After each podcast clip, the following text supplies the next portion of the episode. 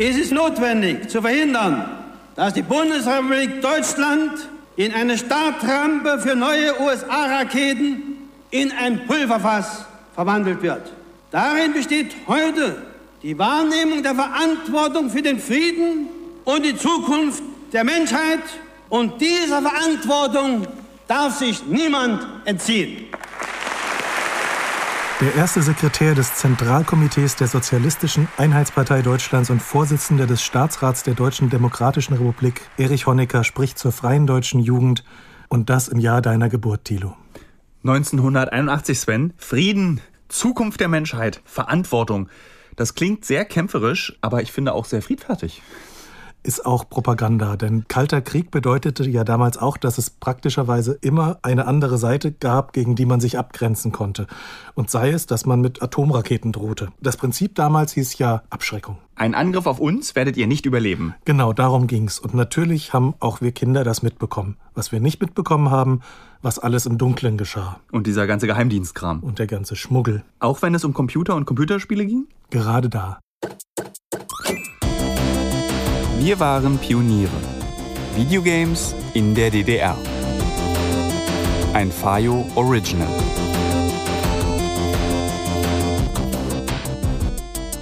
Die gilbige Plaste der Diskettenbox, der Geruch von vielen gerauchten Zigaretten und ein schmuddeliger Teppich.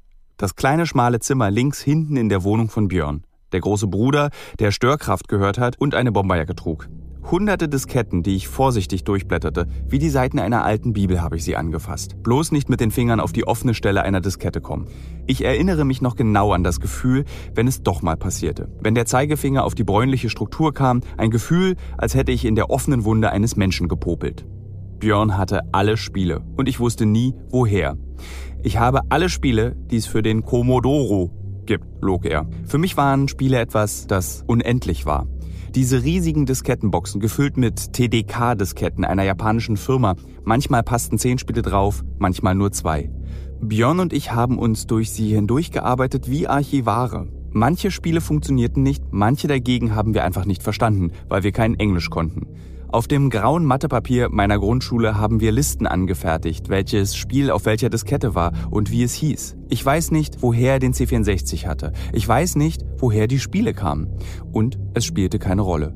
Heute weiß ich, sie waren alle raubkopiert. In Ostberlin gab es keinen Computerladen, der einfach Summer Games verkauft hat. Aber es war mir egal. Ich wusste ja nicht, dass wir da etwas Illegales machen. Wir durchforsteten die Spiele nach Spielwaren, wie Trüffelschweine einen französischen Wald. Nur, dass wir in einem sogenannten Nachkriegsbau saßen. Also kein richtiger Plattenbau, aber trotzdem hässlich. Heute weiß ich, vieles wurde illegal besorgt. Die Bauteile des Computers meines Onkels, die Spiele meines Freundes Björn, der Farbfernseher, selbst die Disketten. Es gab für alles einen Schwarzmarkt. Für mich als sieben- oder achtjährigen Jungen gab es nur Computerspiele. Das waren feste Konstanten auf wabbeligen Disketten. Ich musste sie einfach ins Laufwerk stecken, den Load-Befehl eingeben und dann war sie da. Diese grenzenlose, freie Welt. Spiele zu besorgen war gänzlich mühelos in der DDR, zumindest für Kinder. Die einzige Mühe, die ich hatte, war, in den Spielen besser zu sein als Björn.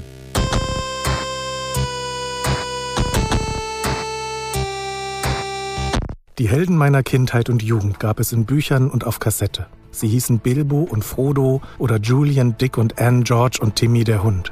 Sie sangen wie Kim Wilde und Adam Ant oder sie erlebten Abenteuer wie die Goonies. Verrückte Männer wie Safford Beeblebrox trudelten durch den Weltraum, starke Frauen wie die Gianna Sisters bezwangen Monster und die schwersten Level, feiert die Jugend, sang Rick Springfield und auf dem Fernseher kämpfte Rick Dangerous um sein Leben. Die wahren Helden meiner Jugend jedoch habe ich niemals kennengelernt. Sie hießen Dynamic Duo oder Eaglesoft und als Kind habe ich noch gedacht, sie seien die besten Computerspielerfinder der Welt. Bei so vielen Spielen standen sie im Vorspann oder unter dem Spielenamen. Allein Eaglesoft, die hatten ein Logo, auf dem ein Adler eine Diskette im Schnabel hatte und von denen war Pirates oder Defender of the Crown das Ritterspiel. Von Dynamic Duo gab es Ghost Goblins und Bubble Bobble. Natürlich habe ich schnell verstanden, dass die Leute keine Erfinder waren, sondern sehr gut darin, den Kopierschutz aus Spielen zu entfernen, und zwar schneller als irgendjemand anderes, sodass sich die Kopien mit ihrem Namen im Vorspann verbreiteten, sogar bis in mein Dorf in Hessen. Das war natürlich gegen das Gesetz. Oder bestimmt gleich gegen mehrere. Aber So viele Kinder hätten ohne diese Cracker nie so viele Spiele spielen können, so viel entdecken können, auch in sich selbst. Deswegen bin ich persönlich dem dynamischen Duo und den Adlern bis heute dankbar. Wenn ich auf dem Weg in die Hamburger Innenstadt heute an der Fankneipe neben dem Stadion des FC St. Pauli vorbeikomme, muss ich manchmal lächeln. Die Kneipe heißt Jolly Roger wegen der Totenkopfflagge der Piraten. Aber Jolly Roger hieß auch die Cracker-Gruppe, die mein Lieblingsspiel auf dem C64 gecrackt hat. Rally Speedway. Damals. 1985. Ich bin Sven Stillig und wir haben heute eine so volle Folge, wir müssen uns richtig sputen. Aber lasst uns dennoch die Zeit nehmen, kurz in die Mitte der 80er Jahre einzutauchen. Es gab damals zwei Deutschlands, zwei politische Blöcke, die NATO im Westen und die Staaten des Warschauer Vertrags im Osten. Ich bin Thilo Mischke und ich habe gleich eine Frage zum Anfang. Ihr habt im Westen immer Warschauer Pakt zu uns gesagt. Wusstest du damals schon, dass da so eine negative Wertung drin liegt, so wie Pakt mit dem Teufel? Nee, natürlich nicht. Auch nicht bei Ostblock. Das klingt ja auch nicht gerade nett. Also es gab damals zwei deutsche Staaten, deine BRD und meine DDR. Die bei uns die sogenannte DDR hieß. Und zwischen uns gab es eine sehr reale Grenze, die für die meisten Menschen sehr schwer zu überwinden war, vor allem von Ost nach West. Von West nach Ost hatte es besonders schwer Technologie also vor allem Computertechnologie. Es gab ein Embargo des Westens, dass sogar leistungsfähige Heimcomputer nicht in die DDR eingeführt werden dürfen. Und absurderweise ist es so, beide deutsche Staaten hatten da ein Interesse daran. Der Westen wollte nicht, dass der Osten zu gute Computer in den Betrieben hat, zum Beispiel. Und der Osten wollte nicht, dass die DDR-Bürger zu gute Computer privat bei sich zu Hause haben. Denn gute Computer haben auch gute Grafikfähigkeiten und damit lassen sich zum Beispiel gute Flugblätter machen oder gute Plakate, auf denen etwas stehen könnte, das sich gegen die SED und ihren Machtanspruch richtet. Tilo, kommt dir die DDR eigentlich nah vor oder ewig weit weg? Sehr nah. Das liegt daran, dass meine Eltern einfach noch leben. Denn solange mhm. die Eltern leben und mit dir am Armbrotstisch sitzen und von früher erzählen und wie sich etwas früher angefühlt hat im Vergleich zu heute, wird diese DDR noch weiter existieren. Ich glaube, für die Generation meines Bruders, Jahrgang 87, ist die DDR schon weiter weg. Für mich ist sie aber noch sehr nah.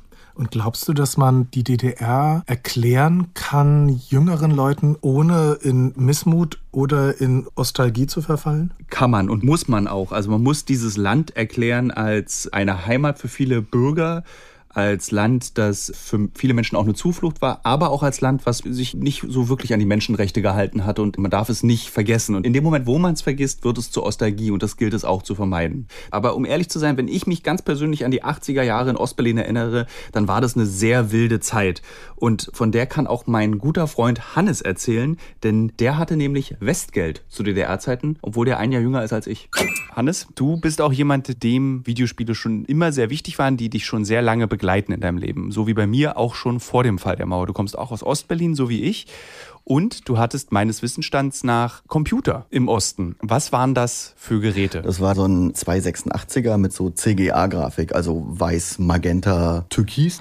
Und eigentlich haben wir darauf immer nur ein Spiel gespielt und das war Sokoban, dieses Kistenschiebespiel, wo du in einem Labyrinth bist und deinen Weg durch einen Kistenpuzzle quasi freischieben musst, um in den Aufzug zu kommen und in die nächste Etage zu fahren. Dieser Aufzug. mein erstes Homecomputerspiel war auch tatsächlich Sokoban und ich habe nie verstanden, dass das ein Aufzug ist ist, wo der reingeht, sondern das war für mich immer so eine Tür, die aufgeht, er geht rein und kommt wieder raus. Mein kindliches Gehirn hat nicht verstanden, was ich da mache und warum ich es mache und es ging auch viel mehr darum, einfach nur Kisten zu schieben. Das war eben so ein Bildschirm und du konntest damit interagieren. Also da passierte was, wenn du was damit gemacht hast. Und das war natürlich die Faszination, die davon ausgeht. Wie alt warst du da ungefähr? Fünf oder sechs. Welches Jahr ist denn das? 86, 87. Also drei Jahre Mauer, damit war noch umzugehen. War dir das als fünf, sechsjähriger bewusst, dass du da in einem Deutschland lebst mit zwei Seiten und mit zwei verschiedenen Welten? Na klar, für uns gab es damals Westen, weil wir haben ja Westfernsehen geguckt. Wir wussten, da gibt es Werbung von so Sachen, die es bei uns nicht gab. Und wir wussten, da geht eine Mauer durch Berlin. Wir standen am Brandenburger Tor manchmal und haben rübergeguckt, durch die Soldaten durch. Und wir haben von drüben gesprochen. Dieser Computer bei dir zu Hause, hatte der so einen von drüben Charme? Das spielte tatsächlich keine Rolle. Man wusste, dass es irgendwo herkommt, dass das irgendwie was Besonderes ist, was eher selten ist, weil man ja auch wusste, dass die anderen Familien das nicht alle hatten so. Wir hatten aber auch andere komische Sachen, wie einen Videorekorder. Mhm. Sowas. das hatte eben nicht jeder, aber es war so was Besonderes, klar. Aber es war nicht sowas, okay, es ist von drüben oder so. Es war ja unfassbar schwer für Bürger der DDR, wenn sie nicht über genügend Devisen verfügten, also Westgeld, so einen Computer zu bekommen oder auch einen Videorekorder. Warum waren deine Eltern bereit, das Geld, was sehr wertvoll war in der Zeit, das für sowas auszugeben? Hat dein Vater das mal erklärt, dass er sagt, das ist so ich glaube, Geld war gar nicht wertvoll, Thilo. In der DDR konntest du Geld verdienen, aber es nicht ausgeben. Und deswegen konnte man Geld anhäufen, weil man keine Ausgaben hatte. Miete hat nichts gekostet, Lebensmittel haben nichts gekostet. Und Produkte gab es ja nicht. Seit 1990 ist es ja so, oh Gott, das ist aber teuer. Und bis 1990 war so, oh geil, das ist ganz schön teuer. ja, so ungefähr. Wie kam man eigentlich an Westgeld, mit dem man dann so unter Freunden solche Geschäfte machen konnte, wie zum Beispiel Computer kaufen? Wie kam man an dieses Westgeld eigentlich ran? Es gab in Berlin einen Schwarzmarkt, wo du halt dich mit Leuten verabreden konntest, die Kontakte nach Westberlin hatten, die quasi einfach nur mit Westgeld über die Grenze kamen. Dann hast du denen 1000 Ostmark gegeben und dafür 100 Westmark bekommen. Und da, so bist du an Westgeld rangekommen. Warst du mal in einem Intershop? Ich kann mich erinnern, dass ich mit meinem Vater im Intershop war und wir dann mit so getauschtem Westgeld so Matchbox-Autos gekauft haben. Und dann konnte ich mir eins aussuchen und dann wurde noch vielleicht eine Dose Coca-Cola gekauft und vielleicht hat mein Vater noch Sachen gekauft, von denen ich nichts wusste. Das Schöne ist, egal mit wem man spricht, über Westgeld und Intershop, die schönsten Dinge des Kapitalismus wurden dort immer dann gekauft. Cola, Matchbox meistens und andere sagen noch Jeans. Aber das waren so die drei wichtigsten Dinge, für die Westgeld gebraucht wurde. Ich glaube, die Mauer würde noch stehen, wenn man sagen würde, wir hätten Deal mit Coca-Cola, mit Levis und mit Matchbox. Videospiele aus der DDR. Kannst du dich erinnern? Oder war das Ding einfach Spielen? Egal aus welchem System dieses Spiel kam. Auf jeden Fall gab es da keine Überlegung darüber. Also auch wenn es jetzt irgendwie ein deutsches Text-Adventure war, gab es da nicht den Gedanken dahinter, okay, das ist jetzt ein DDR-Spiel oder das ist kein DDR-Spiel das war einfach ein Spiel und das war da. Wie bei Sokoban, das ist ja ursprünglich wahrscheinlich ein japanisches Spiel, aber das wusste man ja nicht. Ich kann mich erinnern, ein Freund von mir in der Grundschule, erste, zweite Klasse, die hatten zu Hause einen C64 mit einem Schwarz-Weiß-Monitor. Da gab es zum Beispiel dieses Turtles-Spiel. Damals wusste ich weder, was die Turtles sind, noch wie dieses Spiel funktioniert, aber wir saßen trotzdem ewig davor, dann durch diese Stadt gerannt, durch die Kanalisation. Oder, wenn ich mich erinnere, jetzt bei Spielautomaten neben den DDR-Spielautomaten gab es ja auch noch andere Spielautomaten in der DDR. Ich kann mich zum Beispiel erinnern, dass wir auf Hiddensee im Sommerurlaub waren und in dem Restaurant auf Hiddensee stand vorne im Eingangsbereich ein Videospielautomat. Mittlerweile weiß ich, dass das Spiel Moon Patrol heißt wo man mit so einem kleinen lilanen Mondauto über den Mond fährt und man kann nach oben und nach vorne schießen. Und das war so eins der ersten scrollenden Spiele. Mit so. Physik, glaube ich sogar, ne? Das war doch, dass es dann so ein bisschen höher gehüpft hat. Es ist ein bisschen höher gehüpft, genau. Ja. Und wenn wir dann da essen gegangen sind in dem Restaurant, dann hat man halt davor und danach dann eine Runde Moon Patrol spielen dürfen. Aber man wusste natürlich nicht, wo das herkommt. Das war einfach nur ein Spiel, was da war. Hat dieses Spielen auch bei dir ausgelöst, dass du sagst, ich will mehr? Es klingt jetzt so wenig, aber in dem Moment war es schon so viel, dass, glaube ich, der Gedanke, dass da noch viel mehr ist, gar nicht aufkam. Kannst du dich an russische Telespiele auf dem Schulhof erinnern? Auf dem Schulhof nicht. Wir hatten das zu Hause. Meine, Wo sonst? Äh, nee, meine Oma hat im Handel gearbeitet damals. Es gab russische Telespiele, die sahen, das wusste ich natürlich damals nicht, aber die sehen genauso aus wie ein Game Watch von Nintendo. Ne? Wir hatten eins, an das ich mich sehr gut erinnern kann, das war Hase und Wolf und du musstest mit dem Wolf in der Mitte in die Ecken des Bildschirms zeigen, um Eier aufzufangen, die da runterrollen aus Hühnerstellen heraus wie Hannes das beschrieben hat in dem Gespräch, ist in mir so ein kleines Licht angegangen und ich habe kurz gedacht, dass ich auch Hase und Wolf gespielt habe und dann habe ich nachgeschaut und dasselbe Spiel gab es in so vielen Variationen, auch mit Mickey Mouse in der Mitte, die auch Eier auffängt aus den Ecken. Und ich glaube, bei meinem Spiel bin ich ein Pizzabäcker, der Pizza aufgefangen hat. Und jetzt kommt gleich Dennis Giesler ins Spiel und der hat sehr viel zu erzählen über Lüge und Wahrheit. Dennis ist Journalist, arbeitet in Berlin bei der Taz, ist gerade noch so in der DDR geboren worden und hat über die Rolle der Staatssicherheit in der DDR recherchiert, und zwar im Allgemeinen. Und insbesondere hat er sich beschäftigt mit der Überwachung des Computerclubs im Haus der jungen Talente. Wenn ich die Stasi gewesen wäre, hätte ich das Haus der jungen Talente auch überwacht. So viele Computerspiele und so viele Nerds, so viel Fantasie und Zukunftsfreude an einem Ort, das hätte man nutzen können.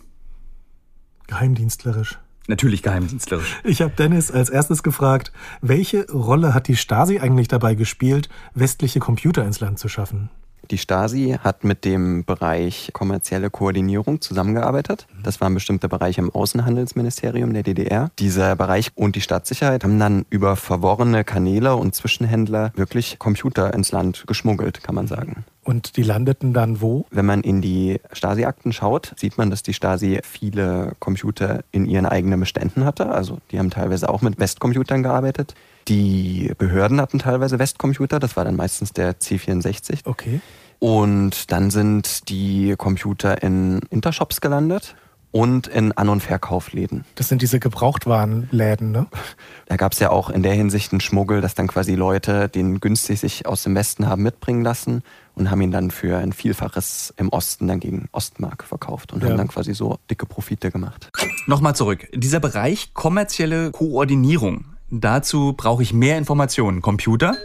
Der Bereich kommerzielle Koordinierung, auch COCO genannt, hatte zwei Zuständigkeiten und bei beiden waren auch illegale Deals erlaubt. Seine erste Aufgabe war die Beschaffung von Geld in westlichen Währungen. Um an Dollar oder D-Mark heranzukommen, handelte die COCO sogar mit Waffen oder ließ den Westen Häftlinge aus DDR-Gefängnissen freikaufen. Außerdem war die COCO dafür zuständig, Westprodukte über die Grenze zu schaffen, die eigentlich nicht in die DDR eingeführt werden durften. Das geschah im großen Stil. Allein von 1986 bis 1990 wurde schätzungsweise für fast eine Milliarde D-Mark Computer- und Militärtechnologie im Westen gekauft und in die DDR geschmuggelt. Das war wie im Krimi. Die Coco war quasi ein krimineller Flaschengeist, dem man sagen konnte, was man brauchte, und er besorgte es. Das hast du schön gesagt. Das galt ironischerweise auch für die DDR-Firmen, die Mikrocomputer herstellten, denn ohne Westcomputer hätten die das nie geschafft. Und die Coco hätte das nicht ohne die Stasi geschafft. Das Ganze lief dann zum Beispiel so, wenn man Computertomographen haben wollte oder einen leistungsfähigen Computer. Die Stasi bestellte zum Beispiel in Österreich bei einem Mittelsmann das Gerät, das sie haben wollte. Der bestellte es in den USA. Das kam dann in Wien auf dem Flughafen an. Dann wurde es umgeladen in die Tschechoslowakei gefahren und dort nahm die Stasi den Computer nachts im Wald in Empfang, hatte schon die Leute dabei, die geschaut haben, ist das überhaupt das, was wir haben wollen? Dann ging es über die Grenze und dann war der Computer in der DDR. Das ist jetzt ein True Crime Podcast. Die Coco und die Stasi haben sogar DDR-Politiker und deren Verwandtschaft mit allerlei Westprodukten versorgt. Der Enkel von Erich Honecker hat sich zum Beispiel neue Videospiele gewünscht manchmal und die wurden ihm dann im Geheimen im Westen besorgt. Und wie war das mit der Software, die zum Beispiel Wessis in den Osten geschickt haben? Wie zum Beispiel Spiele. Da hat doch die Stasi auch nachgeguckt, oder? Da gab es eine spezielle Abteilung bei der Stasi, die dafür zuständig war. Das war die Arbeitsgruppe Geheimnisschutz. Okay. Diese Gruppe hat quasi die ganzen Zweigstellen der Staatssicherheit koordiniert und die hatten quasi einen Fokus darauf, dass eben keine verbotene Software ins Land kommt und da ging es vor allen Dingen um Viren. Okay. Und natürlich, dass auch kein westliches, in Anführungsstrichen, Propagandamaterial ins Land kommt, Digitalerweise. digitalerweise. Also dann, wenn zum Beispiel Computerspiele oder so auf Disketten kamen, da war die Wahrscheinlichkeit höher, dass das quasi rausgefischt Ja. worden wäre. Computer war okay. Aber wenn ich eine Diskette oder in dem Fall damals vielleicht sogar eher noch eine Kassette geschickt habe, da sind ja erstmal nur Piepsgeräusche drauf, dann hat die Stasi die aufgemacht, die Post, und hat sich das angehört. Das ist ja irrsinnig viel Arbeit. Wenn sie Stichproben gemacht haben und was gefunden haben, dann waren das immer Disketten. Ich glaube, wenn man irgendwas schmuggeln wollte, hätte man das über Kassette relativ leicht machen können. Okay. Weil, wie du es gerade gesagt hast, muss man reinlegen und dann hören sie nur piepen und ja, so funktioniert das, glaube ich, nicht. Ja, wobei reinlegen und man hört nur piepen ist für einen Agenten-Thriller eigentlich perfekt. so, das Stimmt. Was war denn der Stasi suspekt, was die Benutzung von Computern in der DDR anging? Der Grundgedanke bei der Stasi war ja eine große Paranoia. Man hat ja einfach in allen Bereichen alles gesammelt, ob man damit nun etwas anfangen konnte oder nicht. Nur ich hatte häufig das Gefühl, dass die Stasi-Mitarbeiterinnen und Mitarbeiter dann so den nächsten Schritt nicht gehen konnten, was das Ganze nun alles bedeutet. Damals haben sich viele Menschen, die sich für Computer interessiert haben, in Clubs organisiert Genau. oder sind in Clubs gegangen, wie das Haus der jungen Talente zum Beispiel in Berlin. Oder sie haben sogar Kontakt gesucht zu westlichen Computerclubs. Da stelle ich mir aber vor, dass die Stasi da schon ein Auge drauf hatte. Es gab vereinzelte Kontakte auf den kleineren Ebenen. Es gab ja Computerclubs in der ganzen DDR, Klar. zum Beispiel in Jena oder in Dresden, Magdeburg. in Magdeburg, genau. Und natürlich der wichtigste Computerclub in Ostberlin im Haus der jungen Talente. Club hat ja immer so was Verschworenes, so eine Gemeinschaft, die sich findet. Ich stelle mir das als Geheimagent nicht leicht vor, da jetzt Zugang zu finden. Wir können ja mal so eine Akte rekonstruieren Mhm. von einem inoffiziellen Mitarbeiter. Der kam im Januar 1988 zu so einem typischen Abend im Haus der jungen Talente im Computerclub und hat dann quasi erstmal in der Akte alles beschrieben und beobachtet. Wie viele Leute waren da? 60 bis 80. Dann beschreibt er, wie der Stefan Paubel dann dort Computerprogramme vorführt und wie dort am Ende also es waren vor allen Dingen männliche Jugendliche, dass die eben Computerspiele getauscht haben. Und Stefan Paubel hat mir gesagt, dass so diese Kerngruppe 20 Leute vielleicht waren, vielleicht noch ein bisschen mhm. weniger, die wirklich fast bei jeder Sitzung waren und auch eine große Expertise hatten und auch nicht nur dahin gekommen sind, um Spiele zu tauschen. Mhm. Und in den Akten schreibt der EM auch, dass es wirklich sehr schwer ist, da reinzukommen in diesen Inner Circle. Okay. Ja, so gesehen kann man quasi sagen, ja, dass die Stasi-Mitarbeiter ausgesperrt wurden. Weiß man, wer das war, dieser EM? Also bei dem ersten ist es ein junger Mann, der ist vom Wachregiment. Der wird Soldat gewesen sein. Okay. Kann sein, dass er an der Mauer stand oder irgendwo anders was bewacht hat.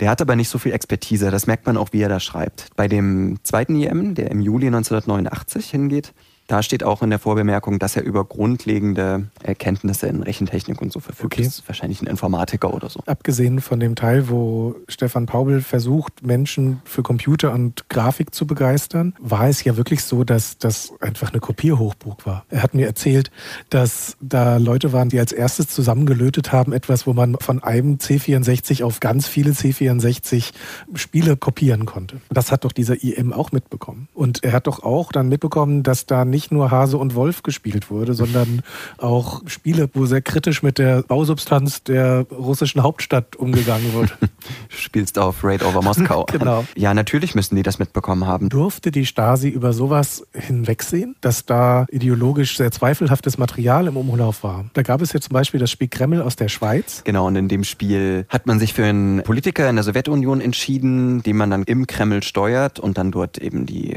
die politischen Intrigen im Kreml nach nachspielt. Das Spiel wurde ja rausgefischt. Hier gibt es eine Akte okay. in der schönen sächsischen Stadt Glauchau, wo sie auch den Atari mit D geschrieben haben, quasi auf Sächsisch, Atari. Und rausgefischt aus der Post, wie wir vorhin gesprochen aus der, haben? Aus der Post, okay. genau. Mhm. Und die Stasi hat 1987 eine Liste angefertigt, wo alle Computerspiele gelistet sind, die im Haus der jungen Talente kursieren. Okay. Ich weiß jetzt gar nicht, ob das Kreml-Spiel in dieser mhm. Liste mit ja, aufgeführt können wir ist. Gleich gucken, können wir gleich ja. schauen. Also die Stasi war da ein bisschen in der Zwickmühle, weil zum einen war es quasi die oberste Prämisse von der Politik, dass die jungen Leute möglichst schnell Expertise mit den Computern aufbauen. Mhm. Deswegen hat man auch die Westcomputer ins Land gelassen. Ja. Auf der anderen Seite wusste man, okay, da wird auch die West-Software drauf laufen.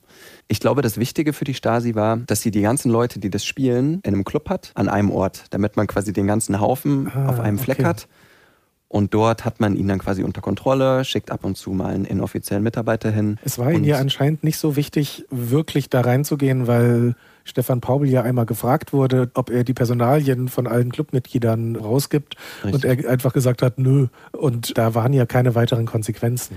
Genau, in der Akte sind dann trotzdem die Namen der Clubmitglieder, also die haben sie so oder so rausbekommen. Okay. Das war quasi nur so ein Ding, ist der Paubel jetzt kooperativ oder nicht? Ja. Ich glaube am Ende, dass sie diese Spiele gesehen haben, sie kannten ja auch alle und werden dann gesagt haben, okay, wir sehen darüber hinweg und solange da jetzt nicht irgendwelche dezidiert politischen Spiele sind. Ich meine, wenn man sich Raid over Moskau anguckt, klar zerstört man da den Kreml, aber letztlich haben sie vielleicht auch gesagt, dass es auch nur eine große Spielerei ist oder so und jetzt nichts Ernstes. Ich denke, dass sie die gewähren haben lassen, um quasi so dann weiter Expertise aufzubauen. War jetzt ja auch damals nicht wie im Westdeutschland so eine richtige Jugendbewegung. Ich glaube, so gegen Ende der 80er Jahre hat sich das dann deutlich vergrößert. Es gab mehr DDR-eigene Computer, es gab mehr Westcomputer.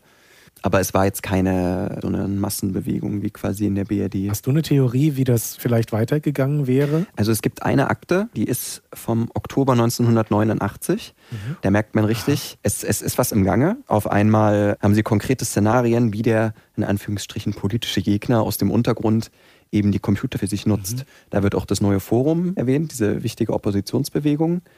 Also da hat man wirklich einen, einen Alarmton in, in, der Akte und dann werden auch konkrete Maßnahmen gefordert. Also es ist mhm. total verrückt. Es sollte quasi eine riesige Kartei angefertigt werden von allen Leuten, die Computer haben. Wenn die Mauer dann nicht gefallen wäre, vier Wochen später, kann ich mir vorstellen, dass es den Computerclub in der Form am HDHT nicht mehr länger so gegeben hätte. Okay, kein Raid over Moskau mehr. Das kann ich mir nicht vorstellen. Aber wir haben gerade über Listen geredet mhm. und jetzt schauen wir mal in diese Liste rein. Also die Stasi hat die 1987 angefertigt und das Einzige, mhm. was ich weiß, ist, dass es ziemlich viele Spiele sind. Ich weiß jetzt gerade gar nicht die genaue Zahl, aber es sind über 250. Und diese Liste beginnt quasi mit so einem Einleitungsschreiben in der Anlage übersenden wir die Liste der im Computerclub des Haus des jungen Talente zugänglichen Computerspiele mit Stand von Juli 1987. Und wer übersendet das an wen? Ist das ersichtlich? Ja, also hier steht, dass ein gewisser Leistner, das ist ein Oberst, das an die Abteilung 20 in die Hauptverwaltung A geschickt hat. Mhm. Das ist interessant. Also die Hauptverwaltung A, das war ja Teil vom Auslandsgeheimdienst. Aha. Also was da für Hebel in Bewegung gesetzt wurden.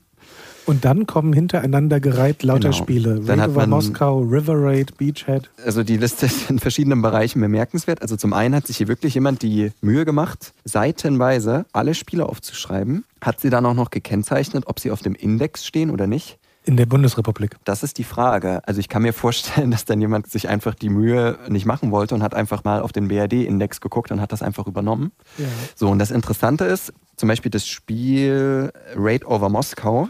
Ich mhm. blätter mal kurz dahin. Das ist auch unterstrichen, genau wie John Rambo. Das heißt, da war schon ein spezielles Auge drauf. Ist jetzt auch nicht zu verschlüsselt. Nein, was auch noch sehr lustig ist.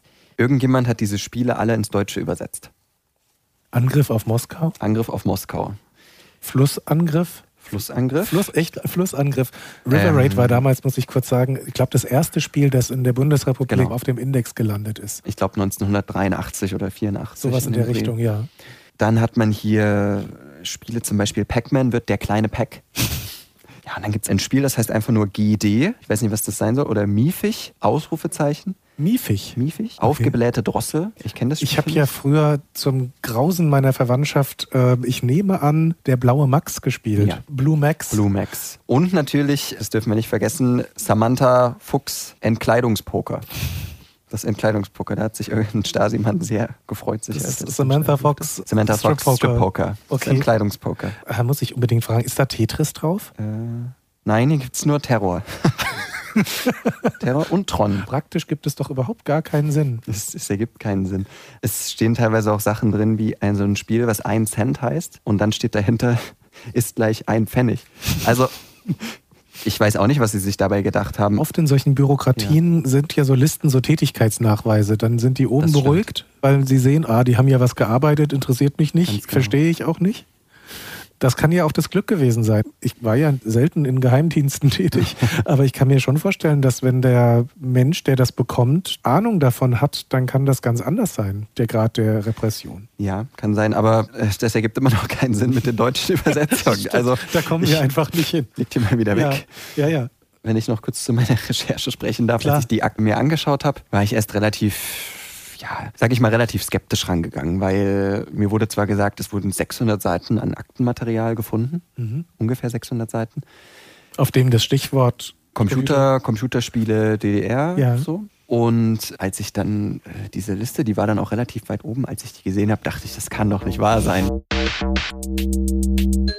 Noch ein paar Spiele raten? Ja. Außerirdisches Wesen. Das ist easy. Das ist E.T. Zeitungsjunge. Paperboy. Da musste man Zeitungen mit dem Fahrrad ausfahren und in die Vorgärten werfen. Das erschien mir so amerikanisch damals. Ich habe ja nur Hertie-Prospekte ausgetragen. Gab es das in der DDR? Das Gegenteil davon gab es in der DDR, nämlich Altpapiersammlung, Zero-Altpapiersammlung. Und man hat dann dafür Kleingeld bekommen, wenn Zero? man. Zero heißt die Firma, die die Wertstoffe mhm. entgegengenommen ah, hat. Und mhm. es gab in jedem Bezirk gab solche Annahmestellen und man ging als Jungpionier und Themenpionier dann immer durch alle Hausaufgänge äh, und klingelte an den Türen und fragte, haben Sie alte, ungelesene Neue Deutschland-Ausgaben? Das hat man natürlich nicht gesagt, ungelesen. Und dann hat man Flaschen und Zeitungen bekommen und dann pro Kilo beziehungsweise für die Pfandflaschen ein bisschen Geld bekommen und konnte sich dann dafür irgendwas kaufen. Ach. Der Bombenjack. Bombjack, auch nicht schwer. Da musste man Bomben entschärfen, indem man sie berührte. Aufgeblähte Drossel. Da bin ich ehrlich, ich habe darüber sehr lange gerätselt. Und dann habe ich herausgefunden, dass Drossel auf Englisch auch Throttle heißen kann. Und Throttle heißt aber auch Gaspedal. Und dann könnte Full Throttle das Spiel sein, um das es der Stasi da ging. Ein Autorennspiel, klar, bei dem man, Vorsicht, Wortspiel, lieber nicht die Geschwindigkeit drosseln sollte. Was für eine Liste. Und irgendwie auch ironisch, dass ausgerechnet ein Geheimdienst, dadurch, dass er so besessen von Akten war und alles fein säuberlich aufgeschrieben hat, dafür verantwortlich ist, dass wir alle heute so viel darüber wissen. Und was in dem Gespräch aber nicht vorkam, die Stasi hat sogar eigene Computerkabinette aufgebaut, zum Beispiel im Kinderferienlager Freien Brink bei Berlin. Die ganzen 10- bis 14-Jährigen, die dort im Sommer waren, lernten und spielten also die ganze Zeit unter den Augen der Staatssicherheit. Und in dieser Zeit lebte Raimo Bunsen in Leipzig. Da habe ich ihn auch getroffen, weil er ein politisches Spiel programmiert hat in der DDR und auch noch eins mit Kriegshandlung und mit Fanfare am Anfang.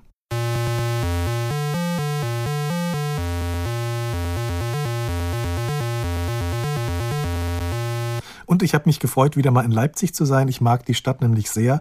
Deswegen habe ich Raimo als erstes gefragt, wie es in Leipzig denn war, wenn damals dort Messe war. Das war für Leipzig immer ein großes Thema. Gab es ja relativ wenig Restaurants und zur Messezeit konnte man da gar nicht hingehen, weil die hatten dann Messepreise und dann sind eigentlich die ganzen Messegäste gekommen. Dann wohnten wir ja in so einem Neubaugebiet, relativ nah an der alten Messe. Da gab es dann auf der einen Seite auch ganz viele Studentenwohnheime und dann mussten die Studenten alle ausziehen und dann kamen die Messegäste. Und in den Studentenwohnheimen waren die ganzen Osteuropäer, hier unsere Freunde, also Russen, Ukraine, also alles so Sowjetunion, die sind da alle eingezogen. Die kamen dann Unmengen an Bussen an. Wir da immer hingerannt, Snatschki, also Abzeichen gesammelt mit Lenin und Karl Marx und roten Stern und so. Die Russen, die hatten ja eine Million Abzeichen. Snatschki heißt Abzeichen? Ja, ja okay. bist du immer hin und hast gesagt Snatschki. Und und die Westdeutschen, die waren natürlich sehr begehrt und die haben immer bei den Leuten in den Wohnungen gewohnt, weil es ah. gab ja ah. auch nicht so viele Hotels und so. Und okay. da war das wie so ein Schwarzmarkt. Jeder kannte irgendeinen und dann hast du sozusagen die Wohnung zur Verfügung gestellt. Entweder bist du ausgezogen oder die ganze Familie hat in einem Schlafzimmer geschlafen und dann kam irgendein Messegast. Da waren ganz nette Leute und das war auch immer toll. Und die haben natürlich dann auch mit Westgeld bezahlt und das war dann super. Und wir sind natürlich dann immer auf die Messe. Hat doch irgendwie nichts gekostet. Und was war für dich das Besondere? Da sind alle immer hin. Mhm. Ja, einfach so, um zu gucken. Da waren ja auch diese ganzen westlichen Firmen. Und großes Hobby war dann Plastetüten sammeln oder irgendwelche Prospekte. Ich bin ja in der Nähe von Frankfurt aufgewachsen ja. und für Freunde von mir war das immer internationale Automobilausstellung. Ja. Da sind die auch immer hin und haben Prospekte und, und, und mitgenommen. Genau. Und das Produktportfolio, was wir so hatten in der DDR, das war ja relativ überschaubar. Und dann standen natürlich auch irgendwelche C64 und das hat einen immer irgendwie fasziniert. Aber so den ersten richtigen Bezug, wo man gesagt hat, Mensch, das ist irgendwie geil, das war nicht anders als heute auch wenn dann die ersten in die Schule kamen und die hatten ihre ersten Telespiele, die ihnen irgendjemand aus dem Westen mitgebracht mhm. hatte, da sind dann alle ausgeflippt und wollten unbedingt mal probieren. Haben wir Donkey Kong gespielt und Schiffe versenken. Das hat ihn dann fasziniert. Und das war dann auch immer so auf der Messe dann war auch mal keiner auf den Stand da. Und dann bist du da halt hingegangen und konntest du was tippen. Mhm. Dann hat dann einer gesagt, da gibt es hier Basic und da gibt es so Befehle und so. Hast du dann überall mal rumgespielt mhm. und gefragt. Und so kam dann das Interesse, ja. Aber es war natürlich noch keine Möglichkeit da, das selber irgendwie auszuprobieren. Und wie hast du dir die geschaffen, diese Möglichkeit? Mein Vater, der war technischer Leiter in einer Messefirma. DEWAG hieß die, Deutsche mhm. Werbeagentur. Das war eigentlich das Kombinat für Messen in der ganzen DDR. Okay. Wir haben eigentlich fast nichts anderes gemacht, außer für die Frühjahrs- und Herbstmesse die Messestände zu planen und zu bauen für die ganzen Ost- und DDR-Firmen. Ja. Und irgendwie hat es der dann hingekriegt, so ein KC85 von Arbeit mitzubringen. Und da habe ich natürlich abgefeiert und das zu Hause hinzustellen. Und ich konnte Tag und Nacht dann an dem Ding programmieren. Und was war das erste Spiel, von dem du heute noch sagen würdest, dass du darauf stolz bist? Benyon Gappy hieß das. Das ist eigentlich grafikmäßig relativ rudimentär, aber was da halt cool war, habe ich so eine Höhle, die so aus 200 Einzelleveln bestand das ist, gemacht. Man ist da in so einem, früher hat man Dungeon gesagt, ja, genau. also so wie ja. in so einem Keller oder in so einer ja. Höhle. Und da sind Geister und da sind Dinge, die man aufsammeln sein muss. Und, und so Schlüssel weiter. finden und Türen genau. öffnen und das war dann so der Riesen-Dungeon. Mhm. Und dann ging es halt immer weiter die Grafik besser, bunter, mit Musik, ja. mit Sound, flüssiger. Benjen Gappi heißt das. Mhm. Was bedeutet das? Mein Banknachbar beim Abi, der hieß Benedikt Geppert. Und ihn zu Ehren habe ich das dann einfach Benjon Gappi genannt. Und ich habe mich gefragt. Und ich habe mich gefragt, was meint er? Das ist heute noch ein richtig gutes Spiel. Wie hast du denn dafür gesorgt, dass es auch andere spielen können? Das war das Lustige und da kommen wir wieder zum Thema Leipziger Messe, mhm. dass ich dann mit den Kassetten immer auf die Messe gegangen bin. Da standen ja dann mittlerweile schon diese KC85 rum. Das waren eigentlich nur so Alibi-Anwendungen zum Teil, okay. dass man so einen Computer da hatte. Ja. Manchmal hatte ich auch das Gefühl, die haben das Ding nur mitgenommen, damit sie dort selber sich die Zeit vertreiben konnten. Und da bin ich dann dahin, habe dann immer mein Spiel dort installiert und selbst wenn die Leute auch da waren, habe ich gesagt, hier wollt ihr mal und dann kannten die mich schon, fanden das super geil und dann hast du das halt irgendwie so auf zehn Rechnern installiert und wenn du dann zwei Tage später wiedergekommen bist, überall wo so ein KC stand, lief das dann dort. Das war dort wie so eine Tauschbörse. Und von dort aus haben sie sich ja dann auch verbreitet außerhalb Leipzigs, nehme ich mal Absolut. an. Absolut. Da wurde halt kopiert, bis der Arzt kommt. ja. ja. Und hast du dir damit einen Namen gemacht oder eher das Spiel? Ich habe das ja immer so gemacht. Als erstes, und das hat man sich so vom C64 abgeguckt, war erstmal so ein schönes Intro mit mhm. irgendeiner Laufschrift. Und da hat man natürlich dann immer so seinen Namen hingeschrieben. Raimo Bunsen präsentiert mhm. mit Adresse und Telefonnummer und dann noch irgendwie ein paar Grüße an den Kumpel und an den Kumpel. Und dann ging das Spiel los, ja. Ja. Und dann war der Name auch so ein bisschen bekannt. Wie bist du denn so größenwahnsinnig geworden, dass du überhaupt davon ausgegangen bist, dass du diese Technik beherrschen kannst? Ich habe einfach so lange probiert, bis da was Gescheites rausgekommen ist. Und dann habe ich ja gemerkt, dass Leute das gut finden. Irgendwie die Begeisterung für Technik war das so, sowas zu kreieren, was dann am Ende da ist und andere möchten das gerne ausprobieren. 1986. Wie alt warst du da? Also ich bin ja 70 geboren, also war ich da 16. Da war seit fünf Jahren Krieg in Nicaragua. Ja. Ich habe sehr viel drüber nachgedacht, ob ich im Westen das richtig mitbekommen habe. Was ich gelesen habe, ist, dass die USA in Nicaragua Guerillagruppen unterstützt hat, die gegen eine linke Regierung gekämpft haben, die Sandinisten. Und die DDR wiederum oder der Osten hat die Sandinisten unterstützt. Und du hast ein Spiel programmiert, das Revolution oder Ja. Revolution hieß. Um was ging es da? Da ging es auch darum, C64-Spiel zu kopieren. Und zwar gab es da das Spiel Shoplifter. Da war auch so ein Hubschrauber, mit dem bist du hin und her geflogen und hast halt Leute eingesammelt. So, und das war so ein bisschen die Adaption und dann hat man das halt mit einem aktuellen Thema halt verknüpft. Um Und was macht man in deinem Spiel? Also man steuert den Hubschrauber, fliegt von rechts nach links und kann eigentlich nichts anderes machen, als schräg runter zu ballern. ja, auf was denn? Und zwar kommen hier von der rechten Seite aus Honduras die Menschen mit den Maschinenpistolen und klettern über die Mauer und zerstören hier auf der linken Seite die Häuser. Ja. Und deine Aufgabe war es, so lang wie möglich diese Angreifer hier zu vernichten, um die Häuser zu schützen. Und wenn die Häuser alle kaputt waren, war das Spiel zu Ende. Okay. Ja, und unter anderem kam dann hier noch aus dem Haus ab und zu mal ein paar Luftabwehrraketen geflogen, denen du dann ausweichen musstest.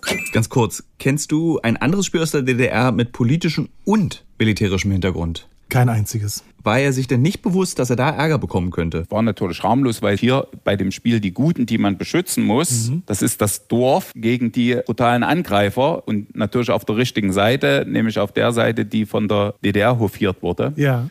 Und egal welchen Konflikt es damals gab, was weiß ich, Kuba oder eben Nicaragua und Chile oder so, da gab es ja immer die von den USA unterstützen, das waren per se mal die Bösen. Und das war hier immer so eine Riesenkampagne. Das kannte jeder in der Schule, war das immer ein Riesenthema. Hände weg von Nicaragua oder irgendwie so, ja. Und weg mit dem NATO-Raketenbeschluss. Und da gab es immer solche Aktionen. Ja. Dann habe ich das dann so einfach damit eingebaut. Bist du damit auch auf die Leipziger Messe? Ich denke mal schon. Es hat sich ja dann auch verbreitet und mein Vater musste dann bei seiner Parteileitung, in jedem Betrieb gab es ja so einen Parteiverantwortlichen, damit alle schön immer auf Linie waren. Ja. Und da musste er dann Rede und Antwort stehen, weil ja sein Sohn, wie man ja lesen konnte in dem Spiel, Weil hier auch deine Adresse wieder ja, wahrscheinlich. weil mein Name und meine ja, Adresse drin stand, ja, Kriegsspiele verbreitet, wo Menschen erschossen werden. Ja. Kann man nicht dagegen an, das stimmt Ja. schon.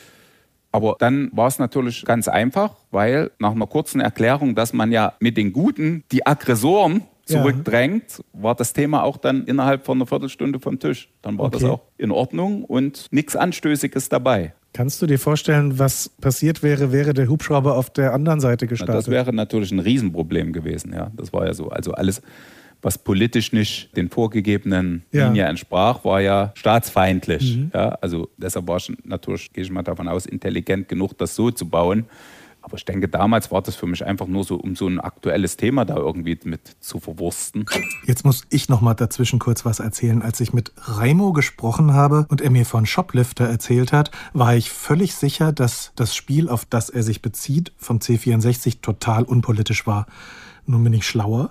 Man steuert da auch einen Hubschrauber und nimmt kleine Männchen auf. Und weißt du, wie man rettet? Kriegsgefangene. Man rettet sie mit dem Helikopter und bringt sie zu einer US-amerikanischen Station. Ich habe auch mal nachgeschaut, weil ich das C64-Spiel gar nicht kannte. Und historisch interessant ist natürlich, dass Shoplifter 1982 rauskam. Und das ist nicht lange, nachdem in der US-Botschaft im Teheran Diplomaten mit einem Hubschrauber gerettet werden sollten, nachdem sie als Geiseln genommen wurden. Und der Befreiungsversuch dann krachend gescheitert ist. Dazu passt wiederum gut die Musik, die erklingt, wenn bei Raimos Spiel alle zu beschützenden Häuser zerstört wurden. Ein trauriges Game Over ist das.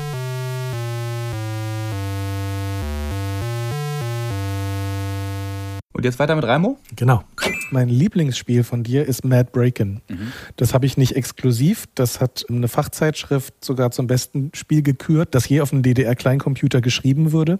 Das ist so vom Prinzip so ein bisschen wie ein gekipptes Pong. Du hast unten so einen Schläger, den genau. du nach links und rechts ja. bewegen kannst und der Ball wird immer Ball reflektiert. dann ab und du versuchst den dann die Steine da rein zu schießen, damit die dann verschwinden. Also jedes Level passiert dann irgendwas Neues. Mhm. Also es gibt dann noch irgendwelche Monster, die dir dann im Weg rumlaufen. Du kannst dann mit Raketen noch die Steine abschießen. Es gibt Bomben, Portale, Wasser. Hast du das alleine programmiert? Ja. Von heute aus gesehen ist das ja unfassbar, dass ein einzelner Mensch die ganze Grafik, die Musik, das Gameplay in seinem Kinderzimmer selbst erschafft. Gut, wenn man sich die Grafik jetzt anguckt, dann ist es nicht mehr so unwahrscheinlich. Ja, das ist ja die Grafik, die äh, du hattest. Äh, aber ja, ich sag mal so, vier, fünf Monate hat man da schon dran gearbeitet und das war dann auch so eine Zeit, wo Ferien war und dann war das Abi zu Ende. Das war auch mein letztes Spiel.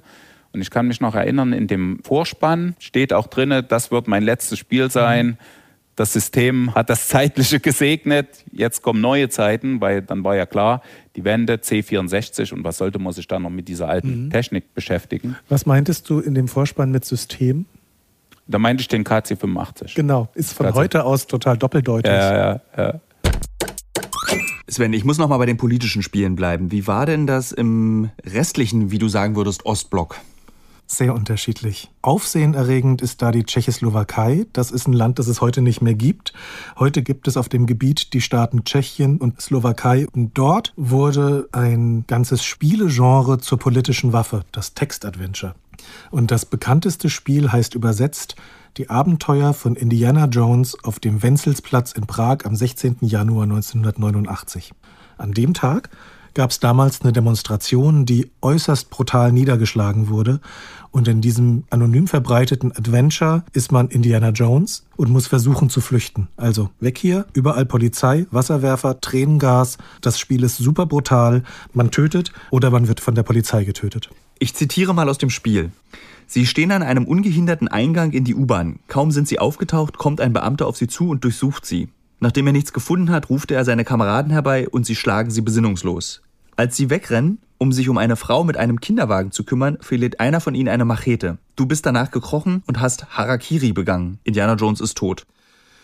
Wenn man sich heute Schilderungen durchliest von Menschen, die wirklich damals dabei waren bei dieser Demonstration, ist das eine sehr literarisierte, aber auch sehr treffende Beschreibung der Schrecken dieses Tages und das in einem zeitgenössischen Computerspiel. Ich finde, da sieht man, wie viel Potenzial schon damals in diesem Medium gesteckt hat, wie subversiv auch ein Spiel sein kann. Thilo, was hast du gelernt in dieser Folge? richtig viel, denn wenn du das vergleichst mit dem, was ich dir am Anfang erzählt habe, dass meine größte Sorge war, eine Diskette kaputt zu machen und das Spielen für mich grundsätzlich unpolitisch war. Es war einfach da. Und zu erfahren, dass natürlich Videospiele auch ein Instrument der Propaganda sein können oder ein Instrument, etwas Politisches zu erzählen. Und es war für mich auch so überraschend zu erkennen, dass eben äh, Videospiele auch benutzt wurden, um Einblicke in diese ganz jungen Seelen der DDR zu erhalten. Was hast du denn gelernt, Sven? Auch sehr viel und vor allem etwas, was ich gar nicht genau benennen kann, was eher so ein Gefühl ist, so eine Ahnung, wie tief verwoben die Staatssicherheit mit der DDR-Gesellschaft war. Darüber habe ich Filme gesehen, darüber habe ich Bücher gelesen, aber ich hätte nie gedacht, dass die Stasi beim Thema Computerspiele eine so wichtige Rolle gespielt hat. Auf unsere nächste Folge freue ich mich im Übrigen ganz besonders, denn es geht um den Arcade-Spielautomaten Polyplay und um das Bildschirmspiel 01, die Spielekonsole der DDR. Beide Geräte wurden von der DDR-Führung in Auftrag gegeben. Das ist so ein bisschen, als hätte im Westen damals Forschungsminister Heinz Riesenhuber oder Wissenschaftsminister Jürgen Mollemann ein Gesetz zum Bau einer Spielekonsole erlassen. Und im Computerspielmuseum in Berlin steht noch einer dieser Polyplay-Automaten aus dem Sport- und Erholungszentrum der DDR. Und den haben wir besucht und Hase und Wolf gespielt. Und gleich kommt noch von Erich Honecker ein sehr berühmtes Zitat. Kein Hase, kein Wolf, aber ein Ochs und ein Esel. Wir waren Pioniere. Videogames in der DDR. Ein Fayo Original. Entwickelt und geschrieben von Thilo Mischke und Sven Stillig. Sounddesign und Schnitt Sven Stillig, Nils Augustin und Jörn Steinhoff. Musik von Martin Seifert und Epidemic Sound. Computerstimme Heike Hagen.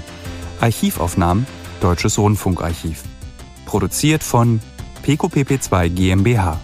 Gesamtleitung Fayo, Luca Hirschfeld und Tristan Lehmann.